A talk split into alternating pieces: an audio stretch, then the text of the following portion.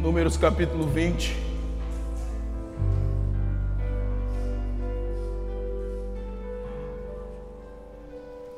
Prometo que vou ser breve, irmãos.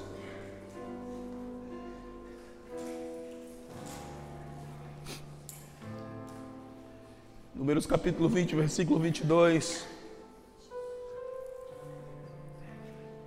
Cheque a dar a sobre baixo.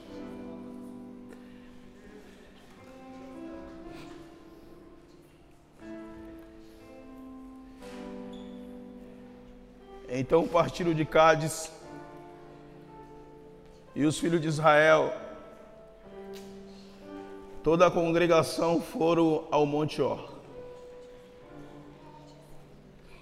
Disse o Senhor a Moisés e a Arão no Monte Or, nos confins da terra de Edom. Arão será recolhido ao seu povo, porque não entrará na terra que dei aos filhos de Israel pois foste rebelde à minha palavra nas águas de Meribá. Tomarão e Eleazar, seu filho, e faz-o subir ao monte Or. Depois desce Arão das suas vestes e veste e, e veste com elas a Eleazar, seu filho, porque Arão será recolhido ao seu povo e aí morrerá. Fez Moisés como o Senhor lhe ordenara, subir ao monte Or perante os olhos de toda a congregação Moisés, pois, despiu Arão de suas vestes e vestiu com elas a Eleazar, seu filho. Morreu Arão ali sobre o cimo do monte, e dali desceram Moisés e Eleazar. Vendo, pois, toda a congregação que Arão era morto, choraram por Arão trinta dias, e isto é toda a casa de Israel. Esse texto me saltou ao coração enquanto nós louvávamos ao Senhor.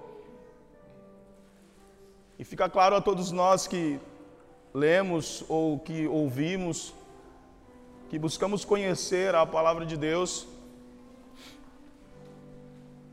que o Senhor estava transicionando um sacerdócio dentro desse tempo. Ele chama agora a congregação, chama o povo de Israel e os destina para um lugar. O Senhor dá um lugar para eles. E esse lugar é o Monte Or. Então agora o povo se dirige para lá, Moisés então sobe ao monte com o seu irmão e o seu sobrinho. Chegou o tempo de cumprir aquilo que Deus havia dito a Moisés e aquilo que o Senhor havia estabelecido no coração de Moisés. Nós sabemos que quando o Senhor chamou Moisés no deserto, Moisés ele resistiu ao seu chamado, ao seu chamamento. Então ele logo disse para o Senhor que ele era um homem pesado de lábios, que ele não sabia falar, e ele deu uma infinidade de desculpas para o Senhor. E Deus disse: Tudo bem, não tem problema, eu vou colocar Arão, teu irmão, por boca, e tu será ele por Deus. Então eu falarei a ti, tu falará a ele, e ele falará aos homens ou ao Faraó, e entre e etc, etc. Mas quando isso acontece, o Senhor estabelece um sacerdócio na casa de Moisés ou sobre a sua casa, e logo seu irmão Arão se torna o sumo sacerdote dentre todos os sacerdotes que Israel vai ter. A partir daí, ninguém poderia exercer um sacerdócio em Israel se não fosse da linhagem araônica ou de Arão. Então agora existe um, algo estabelecido, o Senhor estabelece algo dentro da congregação de Israel, do povo de Israel, do povo hebreu, até se tornar uma nação. Existe então todas, tudo aquilo que Deus havia dito, o Senhor vai apontando para algo, e chega o dia que o Senhor precisa recolher Arão. Porque Arão, ele feriu, ou ele não cumpriu aquilo que Deus havia dito a ele, ou ordenado a ele. Então o Senhor dá uma ordem, precisa levar ele ao cume do monte, ao cimo do monte, despilo. Então agora passar as suas vestes para o seu filho Eliasar. Nós entendemos claramente essa transição, entendemos que Deus agora estabelece não uma nova aliança, ele passa o sacerdócio de pai para filho, e isso se dá até o dia que Jesus vem à terra. Mas tem uma passagem que salta no meu coração, que é Mateus capítulo 23, se não me falha a memória, Quando Jesus é preso e levado diante do sinédrio, os homens começam a questioná-lo e o sumo sacerdote.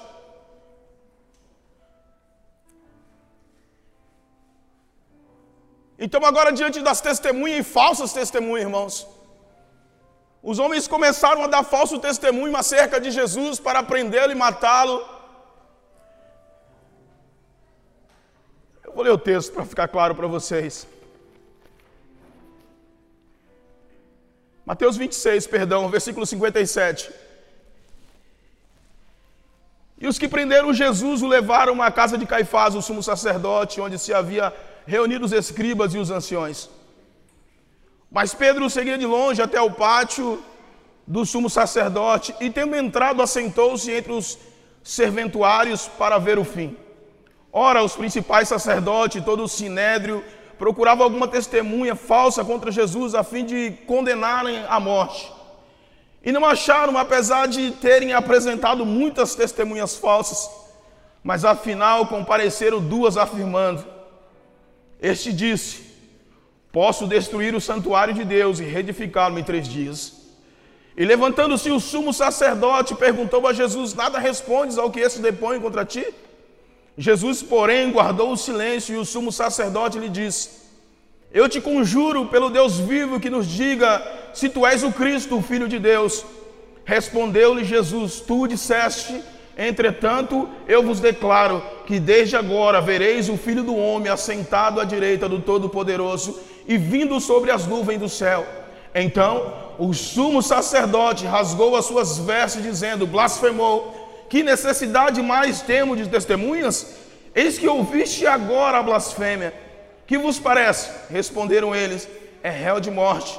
Então uns cuspiram no rosto e lhe davam murros, e outros esbofeteavam, dizendo: Profetiza-nos, ó Cristo, quem é que te bateu? Veja, irmãos, quando Deus ele ele vai transicionar o sacerdote, ele leva Arão ao cimo, ao cimo do monte, diante de toda a congregação, tira as suas vestes, apresenta as vergonhas de Arão e o recolhe. Agora as vestes estão sobre Eliasar. E aqui existe uma outra situação. Parafraseando o texto, irmãos, e trazendo para os nossos dias e para a nossa vida, Jesus agora está diante do sinédrio e diante do povo que o acusa de blasfêmia. E nós lendo os evangelhos, nós entendemos, nós sabemos que a verdade do evangelho é que Jesus é o filho de Deus que veio para morrer por um povo ou pela humanidade.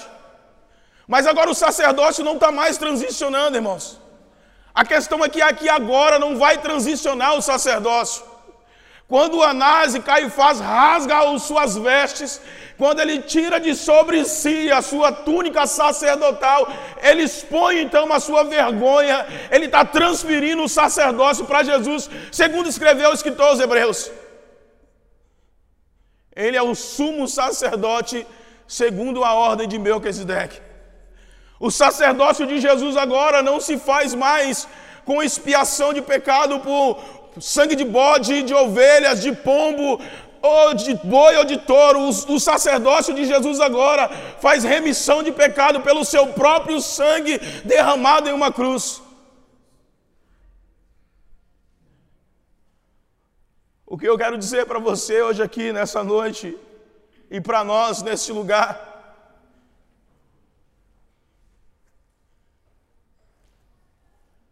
Cara, existe um Senhor, existe um Deus que ofertou um filho puro, imaculado,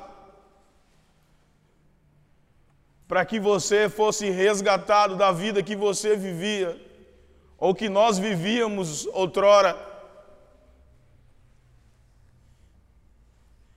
Jesus foi exposto diante dos homens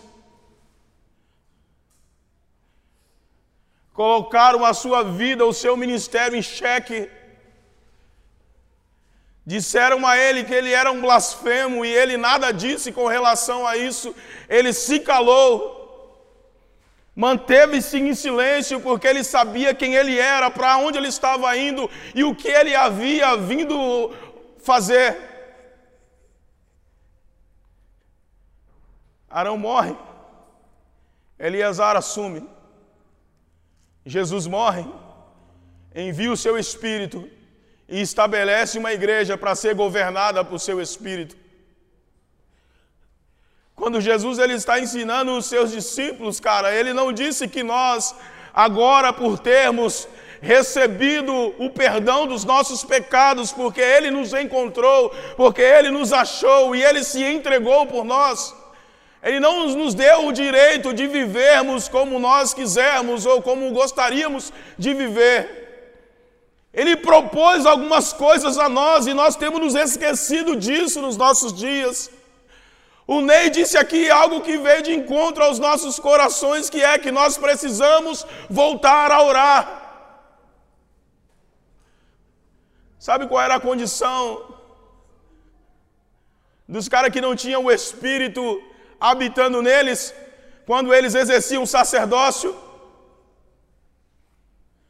Sabe qual era a vida de Moisés e a sua trajetória para conduzir um povo e corresponder às expectativas do coração de Deus, não a do povo?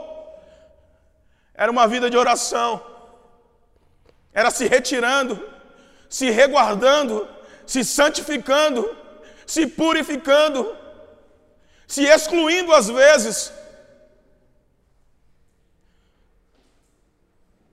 Sabe, cara, Jesus, quando ele veio, ele não veio dizendo que Moisés errou, que Moisés pecou. Ele veio dizendo e perguntando ao povo: O que vos disse Moisés? Quando eles indagavam Jesus, Jesus logo perguntava a eles o que Moisés havia dito. Jesus respaldava a vida desse camarada. Porque Moisés vinha apontando alguém, e quem Moisés estava apontando era o próprio Cristo. Quando Deus manda Moisés fazer isso no Monte Ó, o Senhor está apontando o próprio Cristo.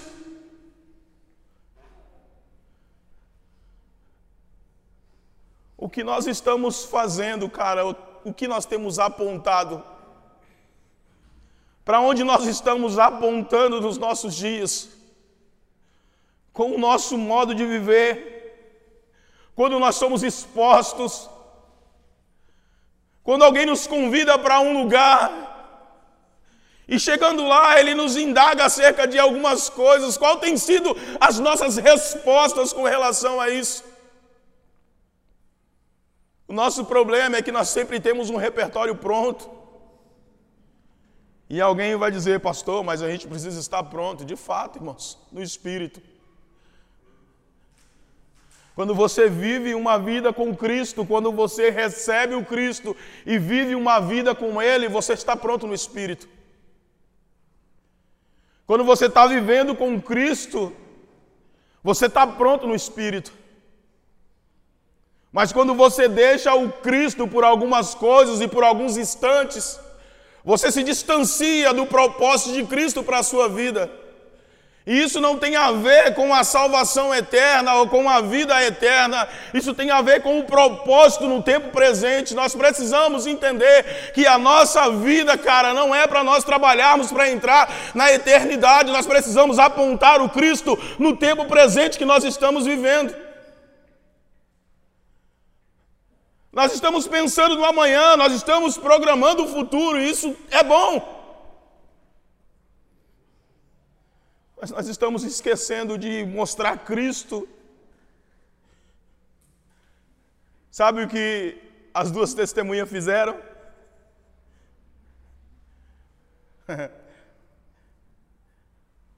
Elas disseram: não, esse aí ele disse que ele vai destruir o templo, o santuário, e vai reconstruir em três dias. Elas liberaram uma verdade que empurrou o Senhor ao seu propósito. Elas liberaram uma palavra que fez o sumo sacerdote transferir o sacerdócio para Cristo agora. E a questão é que quando Jesus ele ouve, recebe, entende, ele sacramenta aquele tempo, cara. E ele diz: desde agora e para sempre vocês verão. É. Jesus não disse amanhã vocês vão ver. Daqui dez anos vocês vão ver onde eu estarei. Ele disse, desde agora e para sempre. Jesus está dizendo, é no presente e para sempre, cara. A sua vida com Ele é desde agora e para sempre, é desde que Ele te encontrou e para sempre, não há mais negociação. Não tinha mais como voltar as vestes a Arão, não tinha mais como devolver as vestes a Anás e Caifás, cara. Não tente vestir a velha roupa, irmão, por favor não serve mais em você. E a minha literalmente não serve, que eu engordei pra caramba. Não serve mais em você, entende isso? Guarde isso no seu coração, cara. Jesus disse para os discípulos: parece que o Evangelho traz-nos uma facilidade para vivermos a vida no tempo presente, mas eu quero te dizer uma coisa, me desculpe mas ele não propõe facilidades. Quando Jesus em Lucas 9, ele chama os seus discípulos e começa a ensinar a eles acerca de como segui-lo e caminhá-lo. Jesus diz para eles que se eles quiserem ir ou caminhar após eles, eles precisam tomar a sua cruz.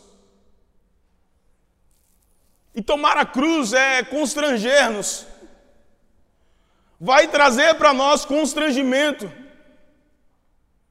E nós estamos buscando aceitação. A cruz expõe a nossa natureza. E nós estamos querendo dizer para alguém que somos bons naquilo que fazemos ou naquilo que nós estamos fazendo. Você acha que a cruz expôs um homem, o Cristo pecador, não expôs a natureza divina dele? Os homens olharam e disseram: verdadeiramente, esse é o Filho de Deus.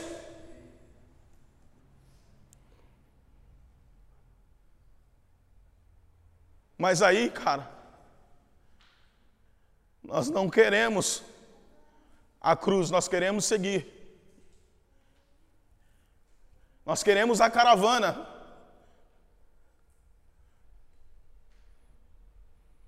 Mas quando Jesus estava subindo para o Monte Caveira ou para o Gólgota, levando a sua cruz, no meio da multidão existia um lavrador que estava voltando do seu trabalho. Um estrangeiro, cara chamado Simão, que foi constrangido a levar a cruz. Uau, cara. O sacerdócio de Cristo agora é eterno. Ele exerce sacerdócio sobre nós, mas isso é meio paradoxal às nossas vidas, porque nós queremos ver alguma coisa nós queremos sentir alguma coisa. Nós queremos estar num ambiente como esse e sentir algo. Ah, irmão, por favor. Num ambiente como esse, você tem que se jogar nele. Você tem que reconhecer que Ele está aqui. Você tem que olhar para nós e dizer: esses caras não são capazes de fazer isso. Eles não podem mexer com o meu coração da forma como está sendo mexido. Você tem que correr para Ele. Não resista ao Senhor. Se ouvires a voz do Senhor, seu Deus, não resista, se entregue.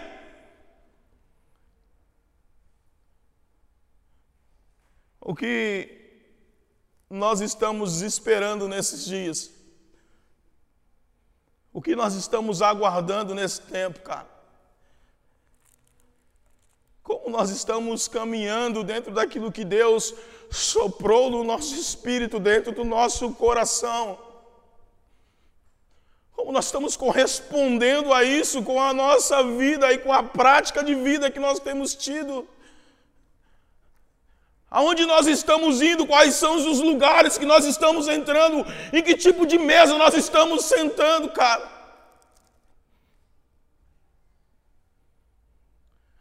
O que é que nós estamos ouvindo e vendo?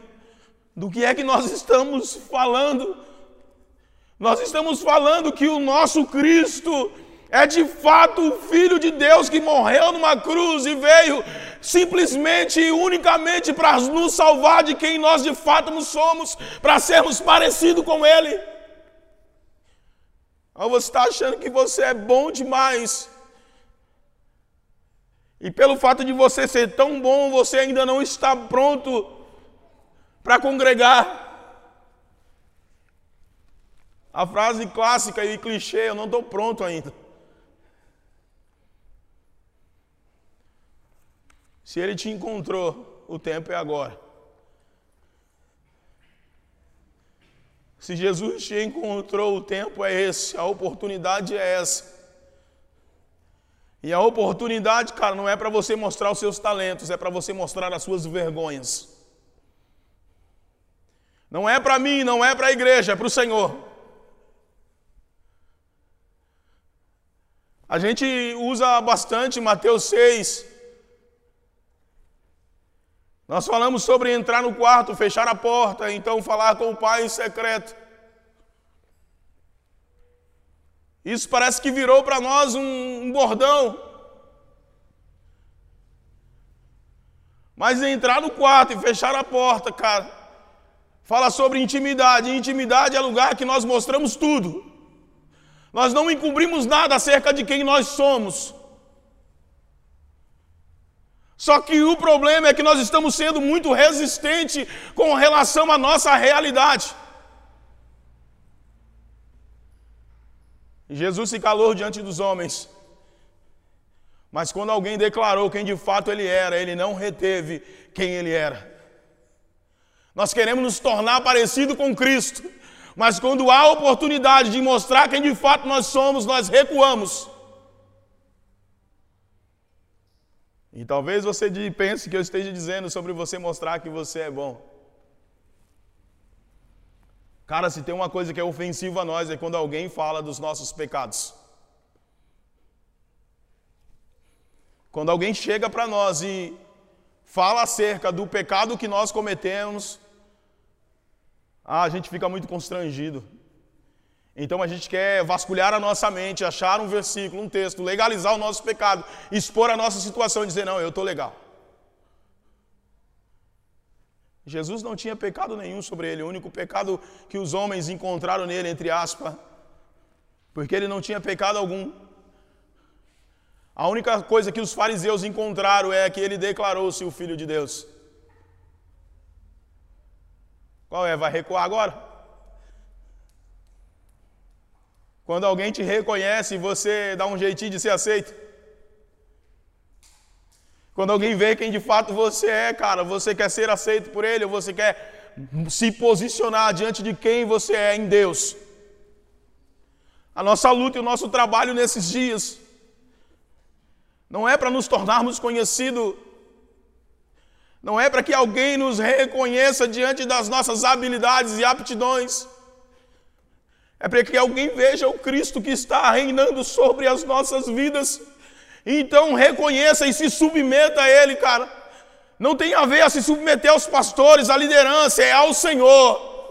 É se submeter ao Senhor com uma vida de rendição, rendida a Ele, para que Ele trabalhe em você e transforme você nesse tempo. A igreja do Senhor nós precisamos voltar a olhar para Cristo. Nós mudamos o nosso foco.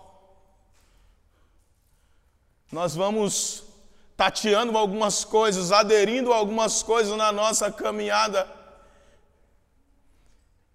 Então nós começamos a melhorar alguma coisa em nós. Cara, eu não estou tentando melhorar mais nada em mim. Eu disse, Senhor, eu vou ser quem de fato o Senhor disse que eu sou. Eu não estou mais nem aí se vão me julgar, me criticar. Eu quero viver contigo nesses dias.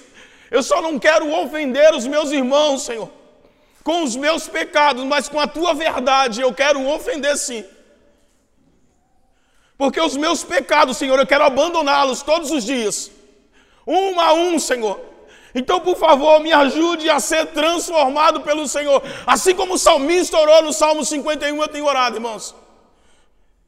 Eu tenho exposto meu coração diante do Senhor. Eu tenho dito para Ele, Senhor, os meus pecados estão diante de mim. Eu sou ruim pra caramba. Eu sou covarde pra caramba, cara.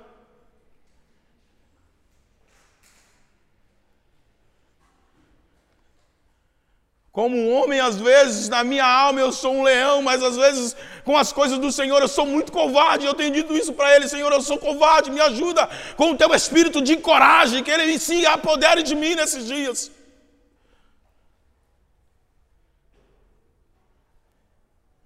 Porque quando nós estivermos onde nós temos que estar, para manifestar quem o Senhor é e apresentar o Senhor como o Senhor de fato é, Nós não queremos recuar, Senhor. Nós não queremos dizer não para Ti. Eu quero dizer não para o mundo todo dia. Eu quero dizer não para mim todo dia, cara. Então o Senhor não está mais transicionando o sacerdócio, o sacerdócio agora é eterno. Ele nos fez reino e sacerdócio. Agora pesou para nós. Porque agora nós precisamos exercer sacerdócio. E para exercer sacerdócio, tem que entrar no Santo dos Santos, cara. Tem que conhecer o lugar santíssimo. Para exercer sacerdócio, tem que haver santificação e purificação. E isso não se dá com os nossos esforços ou meios humanos para fazer. Se dá pelo entendimento de quem somos e pela direção do Espírito ao nosso coração. Nós não chegaremos a lugar algum com os nossos próprios métodos ou mérito. A eternidade não está garantida porque nós sabemos fazer, a eternidade se garantiu porque Ele morreu numa cruz. Então não fuja da cruz, morra nela. Crucifique a sua alma, leve os seus pecados diante do Senhor, confesse-os. Para de se esconder, cara, com uma Bíblia embaixo do braço. E com uma frequência em um culto, ainda que o culto é o melhor lugar para você estar, porque o Senhor pode te encontrar no meio do culto. Mas não tem a ver em vir ao culto, tem a ver com prestar culto. E você só presta culto à divindade que você reconhece. E não há outro Deus além dele, cara. Não há outro além de Jesus, cara, não há outro. Não há outro Deus além do nosso Senhor. Para de fazer os teus pecados e dos teus desejos um Deus para você mesmo e corra para Jesus, cara. Para de se apresentar diante do povo como alguém irrefutável, cara. O Senhor disse: Moisés, Arão não serve mais, precisa transicionar o sacerdócio. Arão era bom, irmãos. Mesmo que ele pecou, ele era bom pra caramba. Mas o sacerdócio dele não foi eterno. Uau! Nós podemos ser bons, irmãos. Podemos fazer tudo certo e correto. E que bom que nós podemos fazer por meio do Espírito que está em nós. Mas eterno é só o sacerdócio do Senhor agora. O nosso é transitório e passageiro. Vai passar, daqui a pouco vai passar, daqui a pouco eu não estarei mais aqui. Daqui a pouco nós não estaremos mais aqui. E o que é que você vai replicar quando nós não estivermos aqui? O que é que essa geração vai fazer quando nós não estivermos mais aqui?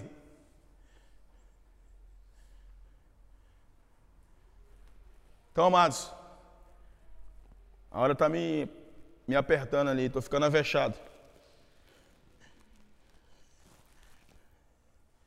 Nós precisamos, nesses dias, entender quem de fato somos. Essa tem sido a minha batalha diária, irmãos. E eu tenho visto algumas pessoas me questionarem acerca de algumas coisas e eu tenho, de fato, eu tenho me calado. Porque às vezes eu eu me acovardo diante de algumas situações, porque eu tenho vergonha de algumas coisas ainda. Mas eu estou caminhando, expondo a Ele as minhas vergonhas, para que Ele me cure totalmente. Eu não quero apenas fluir, irmãos. Eu disse algo para o Ney essa semana, para o Ney, e isso não foi para ele, marcou em mim, quando o Senhor me disse isso. Eu não quero apenas ser usado por Deus. Não. Eu venho de uma geração que eu vi muitos homens usados por Deus sucumbirem diante do seu próprio ego. Davi disse algo no encontrão de dois anos, que é mais importante permanecer do que acontecer. Eu não quero apenas ser usado por Deus dentro dessa geração ou desse tempo, irmãos. Eu quero ser de fato um homem de Deus dentro da minha geração. E não é por ego ou vaidade. Não é para dizer, uau, o pastor é um homem de Deus. Não. É para que as pessoas se rendam ao Deus a quem eu sirvo.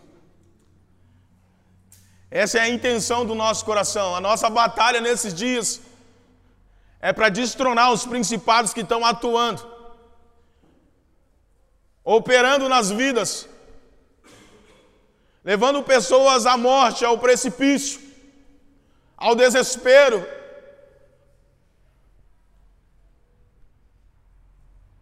E sabe o que cai como compreensão no meu coração? Está nos faltando homens de Deus nessa geração. E que os homens de Deus se levantem nesse tempo. Que os homens de Deus não tenham medo de ser encontrado por Ele se render a Ele. Vá para um destino, mas se Ele te encontrar, abandone o seu destino, vá para onde Ele te mandar. Vá para Damasco, cara. Pegue suas cartas, use toda a legalidade que você tem e vá. Mas quer saber se ele te encontrar, cara? Vai para onde ele te levar. Porque para onde ele vai te levar, ele vai curar você totalmente. E quando ele te curar totalmente, ele vai te liberar para um propósito. E o propósito é sofrer pela causa do Evangelho de Cristo. A causa não é nossa. A causa não é nossa, é dele. Nós não precisamos lutar, nós só precisamos permanecer naquilo que ele mesmo fez por nós.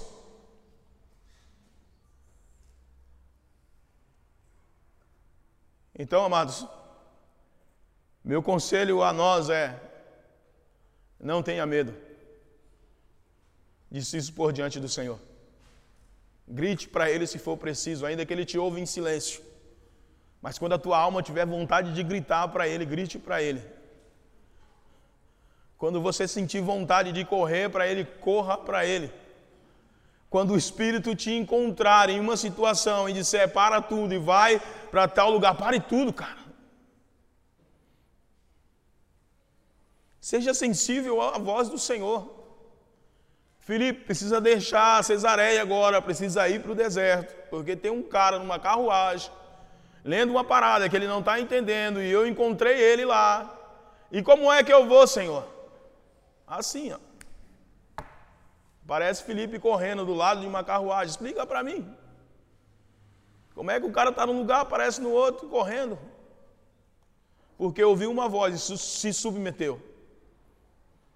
O problema é que nós ouvimos uma voz e queremos desenvolver algo no nosso intelecto.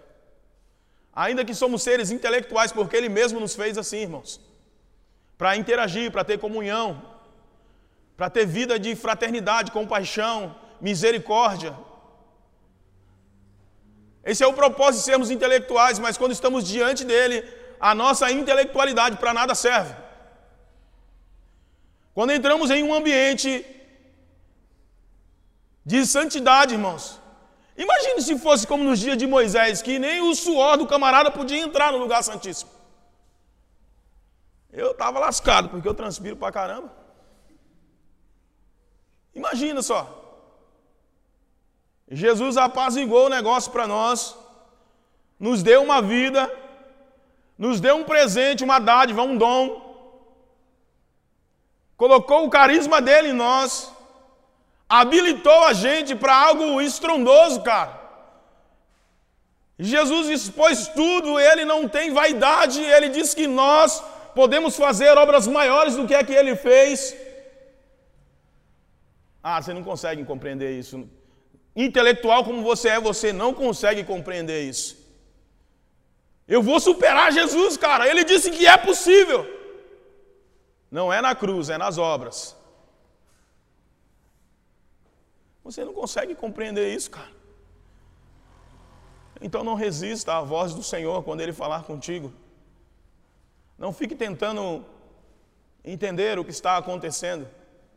Sabe quando eu fico tentando entender o que está acontecendo no culto, eu fico boiando, eu entro vazio e volto seco. Eu venho para o culto, em vez de eu cultuar, eu fico tentando entender e discernir o ambiente. Sabe, a minha capacidade agora, eu sou o cara, eu vou discernir o ambiente que eu estou. Então agora, discernindo o ambiente, eu vou me inserir nele. Uau. Imagina Jesus estava indo para o Sinédrio ser julgado pelos caras. Jesus podia chegar lá e dizer assim: Não, eu sei o que vocês querem, tudo bem, pode me levar para a cruz, não precisa de nada disso. Eu vim aqui só para isso mesmo. Jesus deixou eles cair nas suas próprias contradições, porque ele precisava cumprir tudo o que estava escrito. Você e eu temos uma história em Deus para cumprir nesses dias. O Espírito está sobre nós e ele está sobre nós com um propósito. E nós precisamos corresponder a esse propósito com a nossa vida prática no Senhor. O Evangelho é muito mais poderoso do que aquilo que você pensa, imagina ou cogita na sua mente. Mas você precisa conhecê-lo. Você precisa entrar em um lugar com o Senhor. Nós precisamos acessar esse lugar que está disponível a nós. Nós falamos tanto que o véu se rasgou, mas a gente continua do lado de fora do véu, dizendo o véu se rasgou. E a gente continua olhando para o véu rasgado, dizendo: o véu se rasgou. Uau, o véu se rasgou. E a gente vai embora para casa e diz: o véu se rasgou. O véu se rasgou, entre, acesse. Seja transformado, mas o seu intelecto não deixa você ser transformado. Porque você vê e racionaliza, então você não consegue entrar.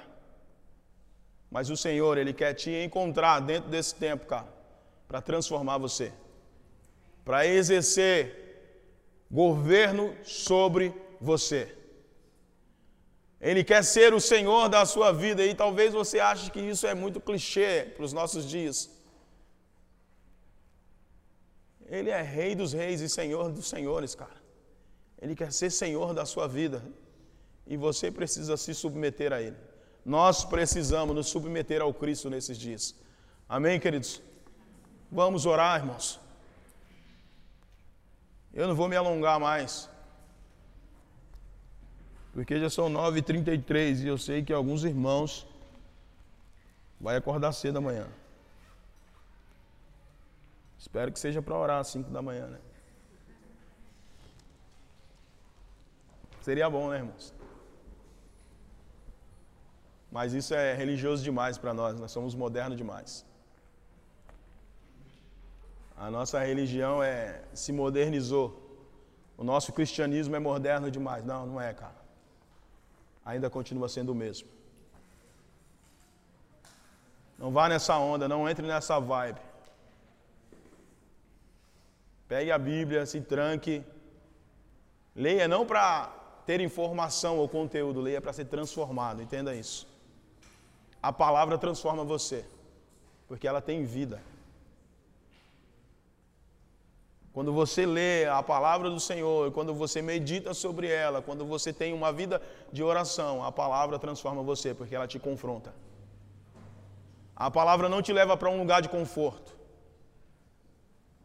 Não, ela não te leva para um lugar de conforto, para você se sentir bem e confortável. Primeiro ela te expõe, te cura e depois ela te consola.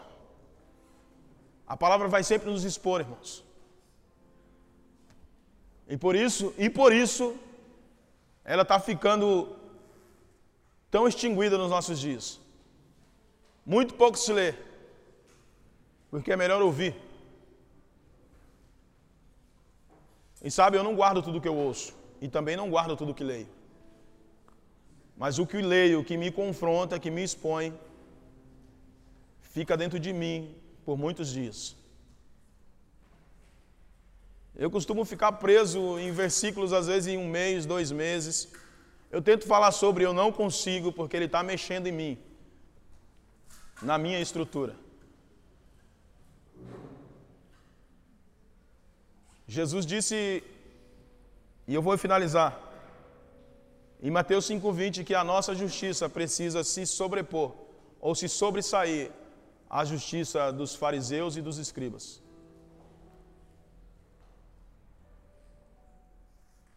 E Jesus está falando isso não da justiça de Deus, que é o Cristo revelado numa cruz que vai morrer pelos homens.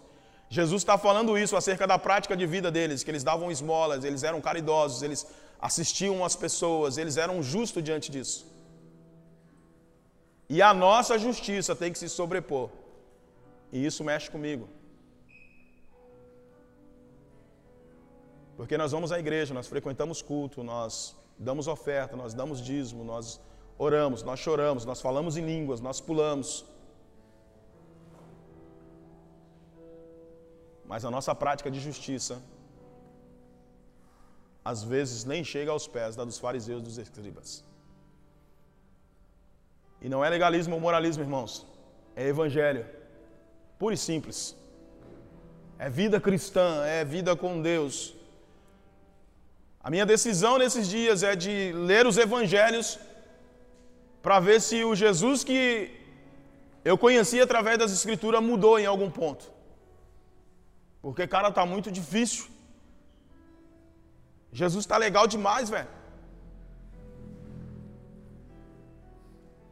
Tem um Jesus aí, mano, que eu vou falar para você. Daqui a pouco ele vai lançar uns dread, mano. Vai, pai, sabe? Para se adequar. Tá um Jesus tribalista aí, mano, tá ligado? Cada lugar tem um Jesus tipo numa vibe. E o Jesus da Bíblia, cara, o Jesus dos evangelhos, é o Filho de Deus, que morreu pela humanidade. E eu estou tendo que ler acerca dele novamente, e não quero parar de ler, mano. Não é para mim ser bom, é para mim não se perder. Não é porque eu sou fariseu, sou escriba, é porque eu carrego zelo, cara. Meu coração tem zelo pela palavra do Senhor e pelo evangelho dele. E nós precisamos voltar com isso na nossa geração, cara, nos nossos dias. Você precisa voltar a ter zelo pela palavra do Senhor e pela vida com o Senhor. Ah, mano. Ah, Jesus, eu te amo. Ah, mano, não dá mais para falar eu te amo aqui dentro, cara, e não corresponder a esse amor lá fora.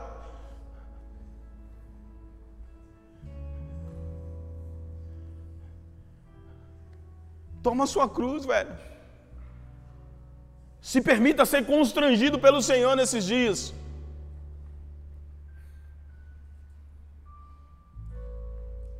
Para que o Espírito te transforme. Amém? Se você pode e quiser se colocar de pé, nós vamos orar. Amém, queridos? Pai, nós te rendemos graça nessa noite, Senhor. Jesus, nós nos rendemos a Ti e nos submetemos a Ti nesses dias. Temos ouvido a Tua voz e há um desespero em nós por estar contigo. Senhor, nós sabemos que o Senhor nos comprou em uma cruz e nos deu responsabilidade quando o Senhor nos encontrou. O Senhor nos deu, um, nos deu um propósito, o Senhor nos deu um destino. E nós temos uma missão nesses dias: apresentar o Senhor, torná-lo conhecido dentro da nossa geração. Não apenas, Senhor, com a exposição da tua palavra, mas com a nossa vida como uma carta viva diante dos homens.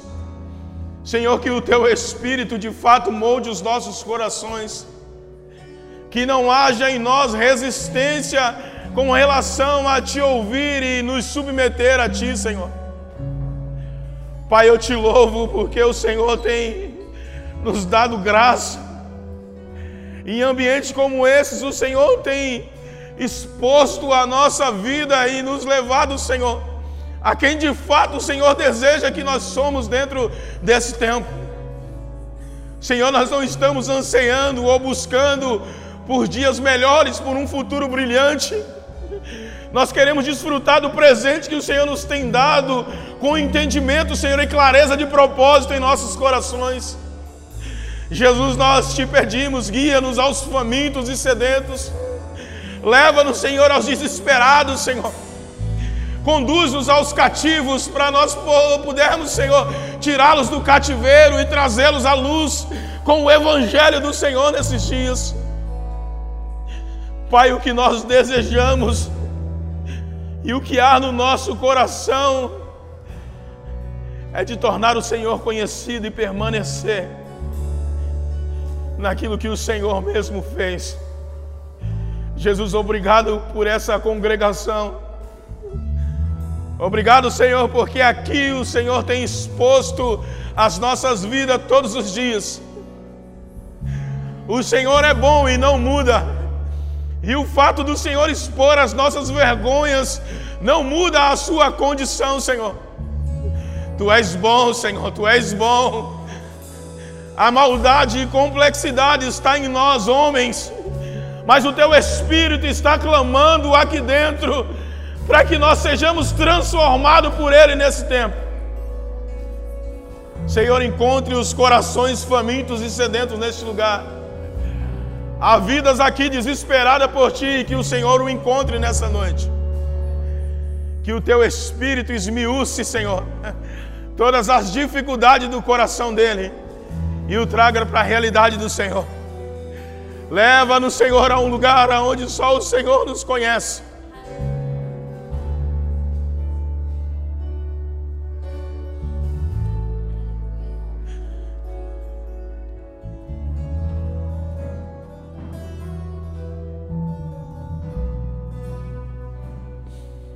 Espírito Santo.